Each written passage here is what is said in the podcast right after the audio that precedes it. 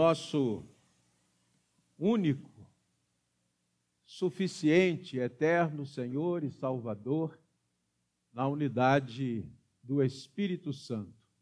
É um privilégio, uma honra estar com os irmãos neste tempo de gratidão a Deus por esses 28 anos de história, jubileu de hematita São muitos dias, muitas horas, muitas histórias, belas histórias. E eu sou grato a Deus por pertencer ao presbitério da Ilha do Governador e pelo privilégio de estar aqui. Agradeço ao reverendo Vladimir, aos pastores da igreja, ao conselho da igreja, essa deferência essa honra de estarmos juntos nesta celebração. Eu não sei se você pode cantar comigo. Porque Ele vive, posso crer no amanhã, porque Ele vive temor não há, mas eu bem sei, eu sei que a minha vida está nas mãos do meu Jesus que vivo está. E como já foi dito aqui hoje, e em pé, e de pé, e por isso nós também estamos de pé. Convido você a abrir a sua Bíblia no Evangelho de Jesus Cristo, segundo a narrativa de Mateus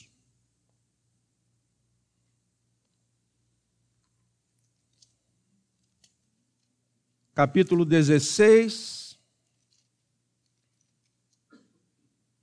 verso 18.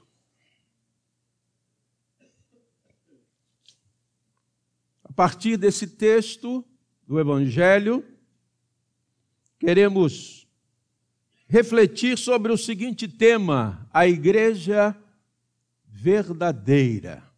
Mateus 16, verso 18. Podemos ler juntos? Também eu te digo que tu és Pedro, e sobre esta pedra edificarei a minha igreja, e as portas do inferno não prevalecerão contra ela. Cantamos ainda há pouco. Ninguém pode parar a igreja do Senhor. Os tempos são maus.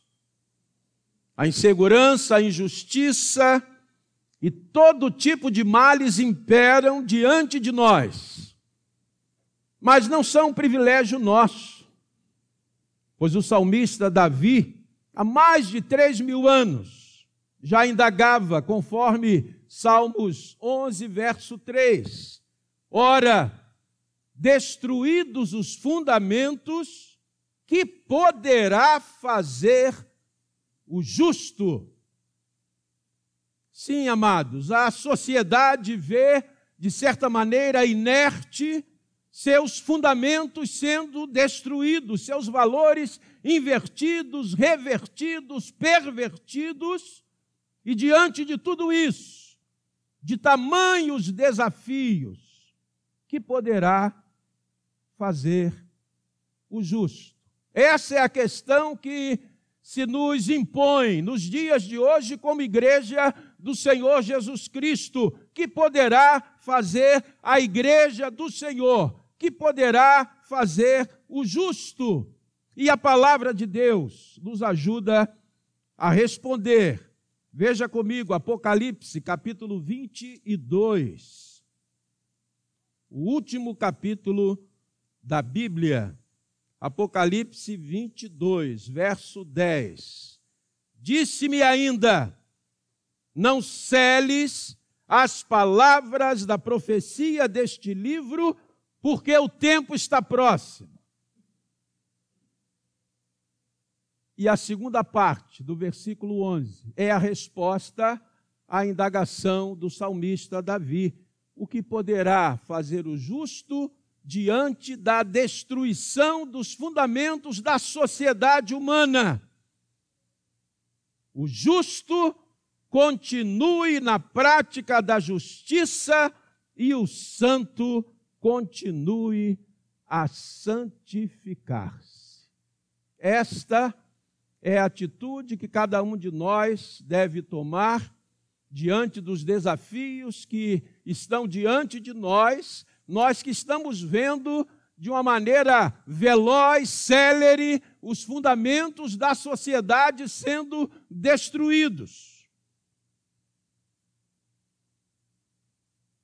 A igreja verdadeira, presbiterianos, metodistas, nazarenos, batistas, anglicanos, assembleianos, todos com as suas subdenominações renovadas, independentes, pentecostais, ortodoxas, etc., etc., serão estas as representantes da igreja verdadeira, comunidades bem organizadas, bem estruturadas física e eclesiasticamente, doutrinariamente, liturgicamente, serão estas as representantes da igreja verdadeira. Muitas pessoas se ufanam por pertencerem a uma dessas igrejas. Contudo, será que essas pessoas são membros da igreja verdadeira. Eu quero voltar ao nosso texto base, Evangelho de Jesus Cristo, segundo escreveu Mateus, capítulo 16, verso 18. Também eu te digo que tu és Pedro, e sobre esta pedra edificarei a minha igreja e as portas do inferno não prevalecerão contra ela. O que esse texto nos revela a respeito da igreja verdadeira? Primeiramente, o texto nos fala de um edificador proprietário da igreja, Jesus Cristo. Também eu te digo que tu és Pedro, e sobre esta pedra edificarei a minha igreja, diz o Senhor. A igreja verdadeira é esta igreja, edificada por Jesus Cristo, que é seu cabeça. E Jesus faz essa declaração da sua propriedade, que é a igreja, a partir daquela confissão de fé do apóstolo Pedro que disse: Tu és o Cristo, o Filho do Deus vivo.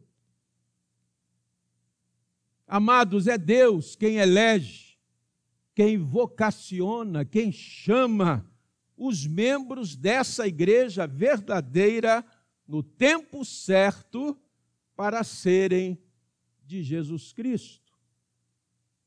Como diz o apóstolo Paulo, de cujo número sois também vós chamados para serdes de Jesus Cristo, conforme Romanos capítulo 1, versículos 1 a 7. E nós conhecemos bem o texto de João 15, verso 16, que objetivamente, diretamente, se aplica aos apóstolos de Jesus, mas que também fazem menção a cada um de nós, vocacionados, chamados, eleitos pelo Senhor antes da fundação do mundo, quando ele diz: Não fostes vós que me escolhestes a mim, pelo contrário, eu vos escolhi a vós outros e vos designei para que vades e deis fruto e o vosso fruto permaneça.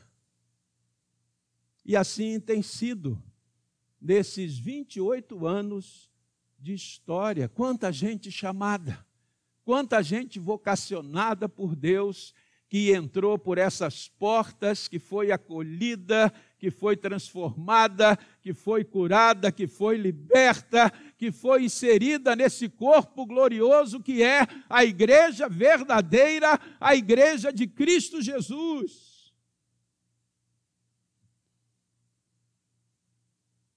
Preste atenção, amados, no que o Senhor fala a respeito da sua igreja. Jesus Cristo, o autor da salvação daqueles que fazem parte de sua verdadeira igreja. O autor da carta aos Hebreus, no capítulo 5, versículos 8 e 9,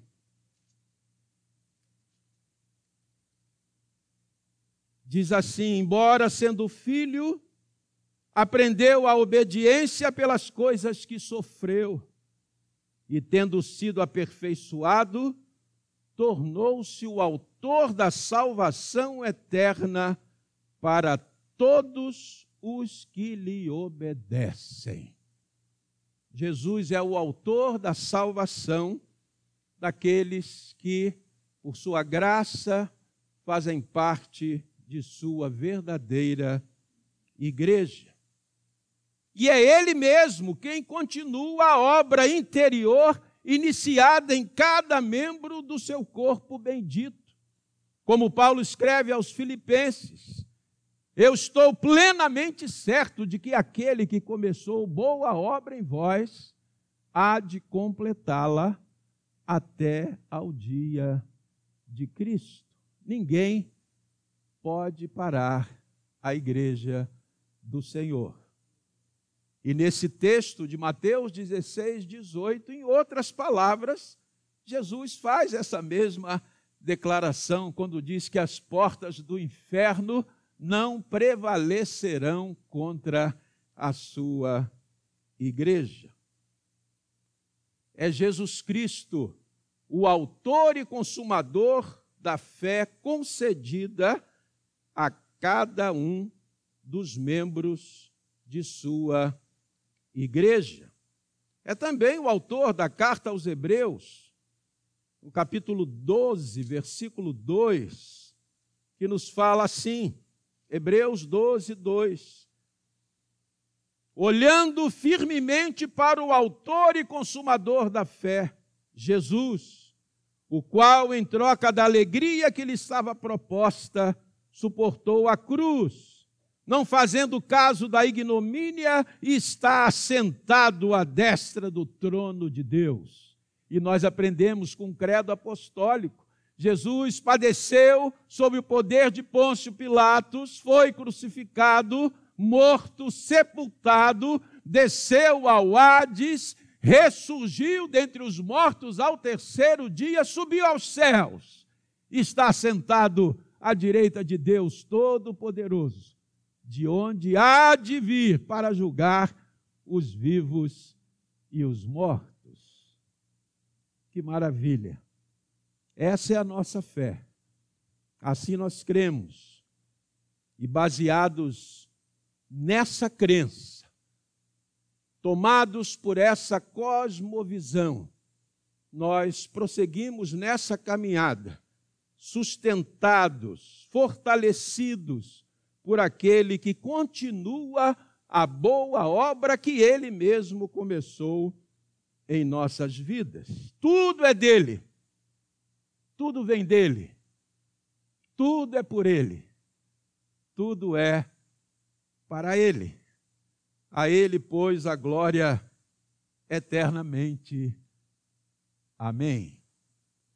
Mas além do texto nos falar sobre um edificador, um proprietário.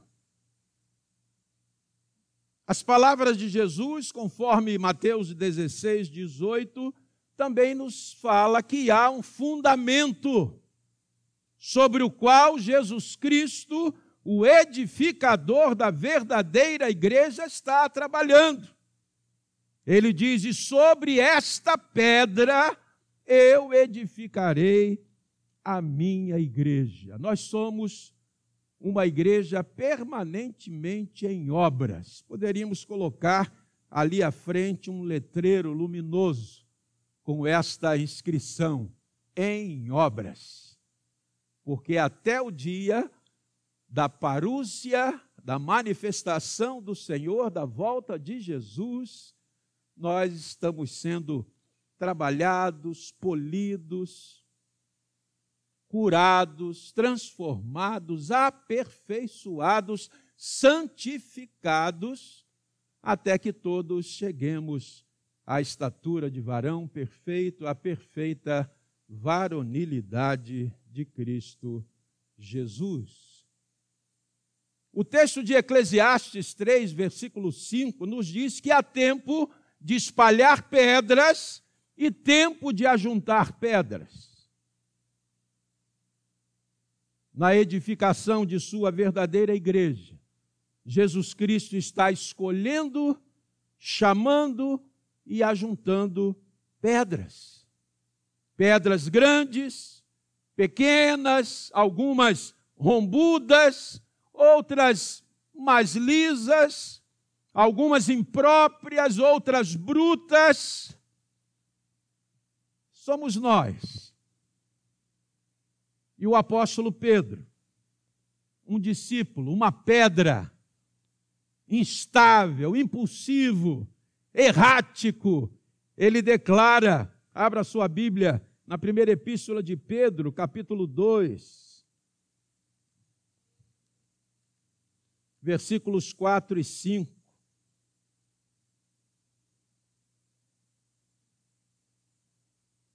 Chegando-vos para Ele, para Jesus Cristo, a pedra que vive, porque Ele vive, a pedra que vive, rejeitada sim pelos homens, mas para com Deus, eleita e preciosa.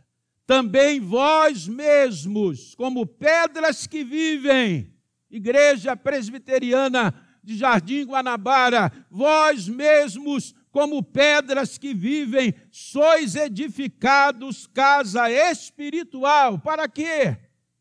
Para serdes sacerdócio santo, a fim de oferecerdes sacrifícios espirituais agradáveis a Deus por intermédio de Jesus Cristo. Tudo é dele, tudo vem dele, tudo é por ele e tudo é para a glória dele. Nós sabemos quantas pedras no ministério de Jesus Cristo foram chamadas pelo Senhor. Por exemplo, os apóstolos Tiago e João, Normalmente não falamos deles, falamos mais de Pedro, né? Impulsivo, irascível. Mas Tiago e João tinham um apelidinho muito interessante.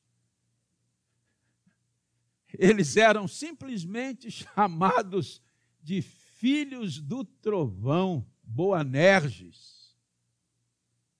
Eles tinham vontade de mandar descer fogo do céu sobre aqueles que não caminhavam com eles. Sabe lá o que é isso? Tomé, outra pedra, incrédulo. Não, só acredito se eu vir a marca nas mãos, botar a mão do lado. Os demais, pedras temerosas. Logo, amados, também há lugar para nós, do jeito que somos e como estamos. O Senhor tem nos ajuntado. Nesses 28 anos de história, o Senhor tem ajuntado tantas e tantas pedras neste lugar. E Ele vai polindo, Ele vai trabalhando, Ele vai adornando, Ele vai encaixando. E nós somos pedras vivas, a fim de podermos oferecer sacrifícios agradáveis a Deus por meio de Jesus Cristo. Cada pedra escolhida e chamada por Jesus Cristo será colocada no seu devido lugar a seu tempo. Creia nisso, meu irmão, minha irmã. Tudo é no tempo de Deus. Na nossa vida não existe acaso. Deus, em sua providência soberana, graciosa, difusa, ampla, geral e restrita, faz tudo certo no tempo certo.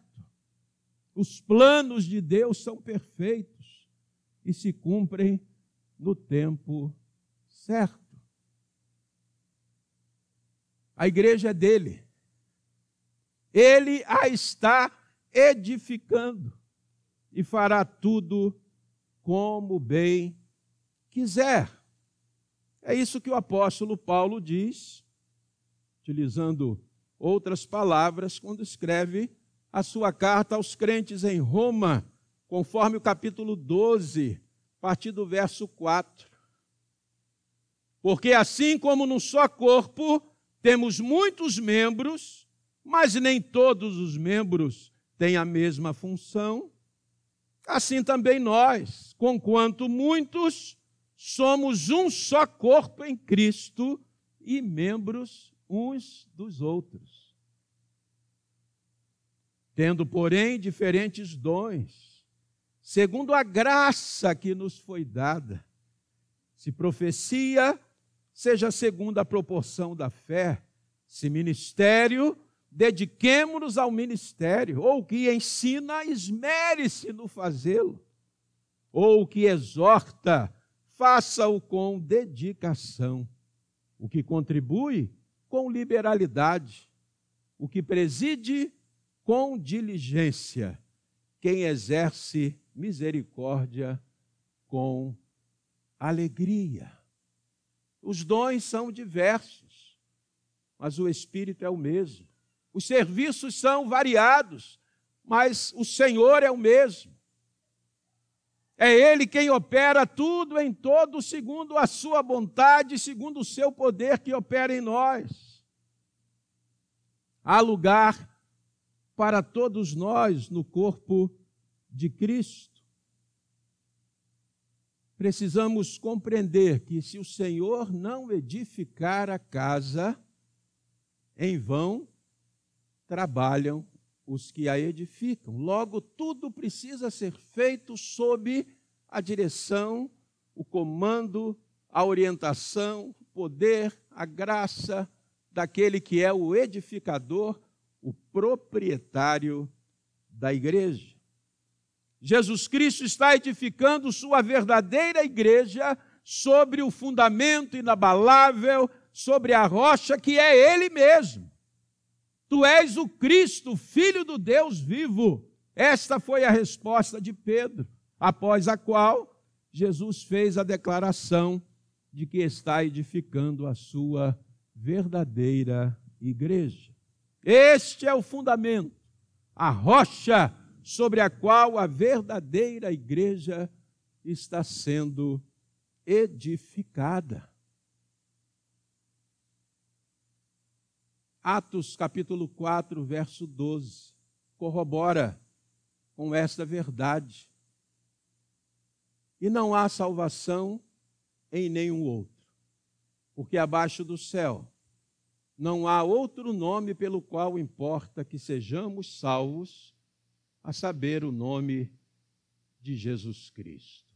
Ele é o edificador, o proprietário, o sustentador, aquele que distribui os dons e talentos aos membros da sua igreja, visando o bem comum da comunidade, para o proveito de todos e, sobretudo, para a glória de Deus, para a glória dele mesmo. Esta foi a verdade revelada pelo Espírito Santo ao apóstolo Pedro e que foi confirmada pelo Senhor Jesus Cristo em sua missão edificadora da verdadeira igreja, Jesus Cristo usa todo tipo de pedra. Com algumas, ele age rápido. Com outras, é mais paciente, mais longânimo. E pensando nessa dinâmica, nessa pedagogia, nesses métodos utilizados pelo Senhor, com a sua didática, com a sua maneira de agir, eu lembro do meu saudoso cunhado, esposo da minha irmã caçula, anos a fio, todo domingo de manhã, levava minha irmã à porta da primeira igreja presbiteriana de Nilópolis. E ficava ali, esperando o encerramento da escola dominical para levá-la de volta a casa, ano após ano. Naquela ocasião, eu era professor de uma classe de casais, eu era presbítero. E certo domingo, eu disse a ele: João, por que, que você não entra e participa conosco da classe? E ele disse: Tá bom, vou fazer isso. Entrou, frequentou a classe, foi convertido, foi batizado, foi eleito diácono, foi eleito presbítero, seu filho caçula hoje está às portas de ser ordenado ao sagrado ministério da palavra e dos sacramentos. Senhor, com alguns age de maneira rápida, com outros é mais longânimo, tudo tem um propósito. Até que Cristo nos atrai com a sua benignidade. Você deve conhecer algumas pedras assim. Na edificação de sua igreja, o Senhor usa quem quer usa reis como Nabucodonosor, Ciro, Dario, Artaxerxes e tantos outros. Usa missionários como o reverendo Ashbel Green Simonton, que trouxe à nossa pátria o presbiterianismo. Ele usa a criação, cujas leis da natureza o Senhor, em sua providência, governa e a tudo submete a fim de abençoar seu povo, a sua igreja, preservando a sua verdadeira igreja. Como diz o profeta Daniel, ele é o Deus que muda os tempos e as estações, que estabelece reis e remove reis. É o Deus soberano. E na linguagem do salmista, tem todas as coisas ao seu inteiro dispor. Está lá no Salmo 119, versículo 91. Todas as coisas, e meus amados irmãos, creiam, todas as coisas significam exatamente todas as coisas. Tudo, todos. Ele é o Senhor, ele governa, ele tem tudo nas suas mãos. Na tua mão há força e poder, e não há quem te possa resistir. Esse é o nosso Deus. É o Deus da Igreja Presbiteriana do Jardim Guanabara, nesses 28 anos de história, conduzindo, fortalecendo, dando crescimento, adubando, polindo, separando, escolhendo, capacitando, a fim de que pudéssemos chegar até o dia de hoje e dizer: até aqui nos ajudou o Senhor, aleluia. Ele usa quem quer, mas precisamos também compreender que só o Senhor Jesus Cristo poderia ser o fundamento inabalável de sua verdadeira igreja. Sim, aquele que desceu do céu que abriu mão da sua glória e fez-se homem como nós. Nasceu da Virgem Maria, padeceu sob o poder de Pôncio Pilatos, como já citamos o credo apostólico. Aquele que venceu a morte, que morreu a nossa morte, para que vivamos a sua vida. E dessa maneira, ele obteve eterna redenção para a sua igreja, para aquelas pedras por ele escolhidas, chamadas, polidas, justificadas, santificadas e glorificadas. E é por isso que nós podemos repetir com o apóstolo Paulo aquela declaração que mexe com o meu coração e certamente com o seu, quando ele diz, e o reverendo Gabriel já fez menção a essa palavra aqui ainda há pouco, quando ele diz, resumindo, que nada, nem ninguém, nem nós mesmos, poderá nos separar do amor de Deus que está em Cristo Jesus. Sabe lá o que é isso? Você já parou para pensar alguns instantes no que isso significa? Que nada, nem ninguém, nem poder, nem principado, nem potestade, nem altura, nem profundidade, nem qualquer outra criatura poderá separar-nos do amor de Deus que está em Cristo Jesus, nosso Senhor. Que maravilha, irmãos que confiança, que segurança diante desses desafios. Quando os fundamentos vão sendo destruídos, nós temos um fundamento inabalável. Ninguém pode destruir o fundamento da igreja, que é Cristo Senhor. Ele mesmo é quem nos garante isso. Isso deve nos trazer conforto, consolo, descanso para as nossas almas nesses tempos tão difíceis que nós vivemos. Mas o texto de Mateus 16, 18 nos fala de um edificador, proprietário. Eu edificarei a minha igreja. Fala-nos também sobre um fundamento que é ele próprio, mas também nos adverte que há perigos reais quando ele diz que as portas do inferno não prevalecerão contra a sua igreja, ele está falando de luta, ele está falando de embate, ele está falando de ameaça, ele está falando de perigo. Há perigos reais. As portas do inferno, amados, é todo tipo de provação, de tribulação, de perseguição. Cantamos ainda há pouco, a perseguição não parou, ela continua, mas a igreja está de pé. E isso vai continuar sendo assim até a volta do Senhor. Todos aqueles que querem viver justa e piedosamente em Cristo Jesus, diz o apóstolo Paulo escrevendo a Timóteo, serão perseguidos. Paulo está falando da igreja. E o grande desafio nosso, ora, destruídos os fundamentos, o que poderá fazer o justo? Continuar praticando a justiça, santificando sua vida, se aproximando cada vez mais do Senhor, consagrando cada vez mais sua vida ao Senhor,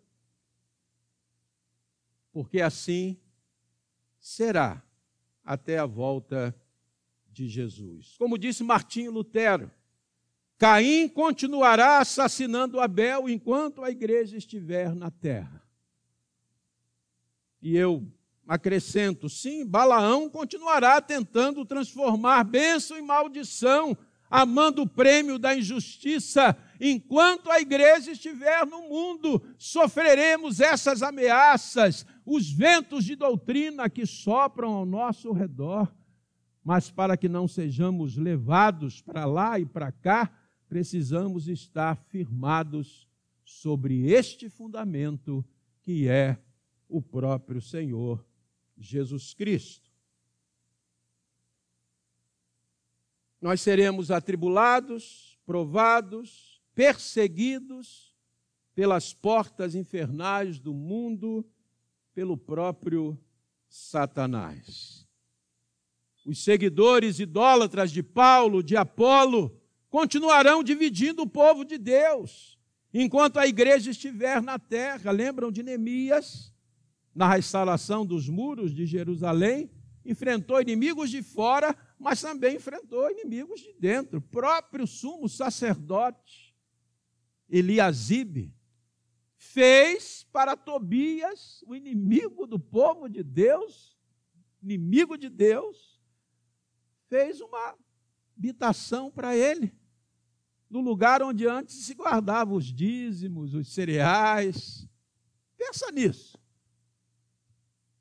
Mas Neemias permaneceu firme, inabalável, porque ele sabia que estava fazendo uma grande obra e dela não se distanciou. Mas o texto de Mateus 16, 18 nos fala de segurança. Nos fala do edificador, proprietário da igreja, nos fala do fundamento, que é ele mesmo, nos fala dos perigos, mas ele diz: as portas do inferno não prevalecerão contra a igreja. Então, haja o que houver, venha o que vier, estejamos convictos, porque Jesus assim o diz, que nós estamos seguros, que nós permaneceremos seguros, porque as portas do inferno não prevalecerão contra a verdadeira igreja, contra a igreja A promessa é aquele que era, que é e que há de vir. É aquele que no princípio era o Verbo, estava com Deus e era Deus. É aquele em quem reside toda a plenitude de Deus. É aquele que diz: Todo poder me foi dado no céu e na terra. É o Rei dos Reis, Senhor dos Senhores. É aquele que multiplicou pães e peixes, que acalmou com Sua palavra o vento e o mar.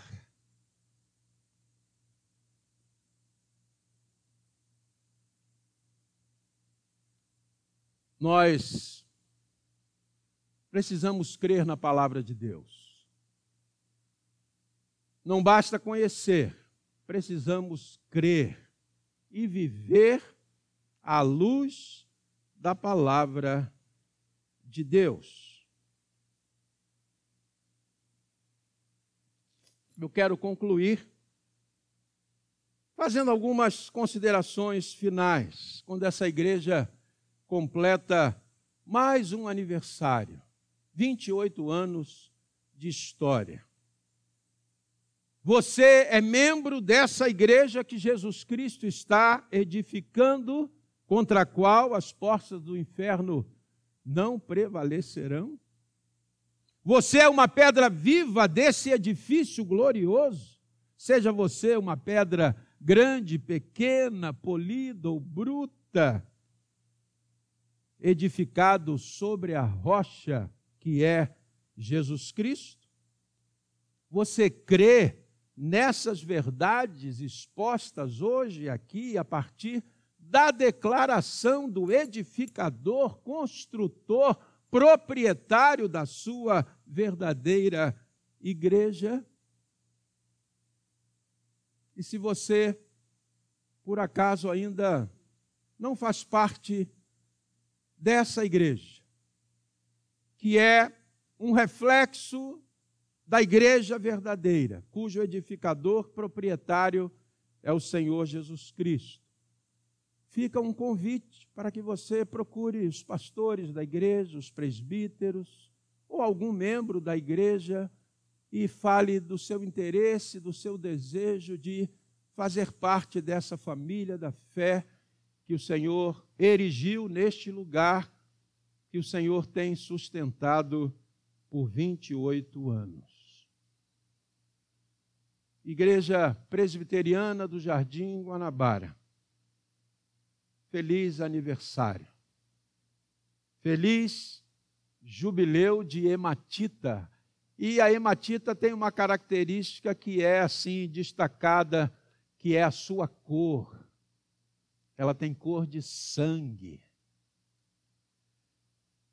E hoje nós celebramos aquele que derramou seu sangue para nos limpar, nos purificar, fazendo a propiciação pelos nossos pecados, aquele que é o nosso bode emissário e também o nosso bode expiatório, que lançou nas profundezas do mar os nossos pecados e jamais usa isso para nos afrontar, para lançar sobre nós algum peso, alguma culpa, porque já nenhuma condenação há para aqueles que estão em Cristo Jesus, nosso Senhor.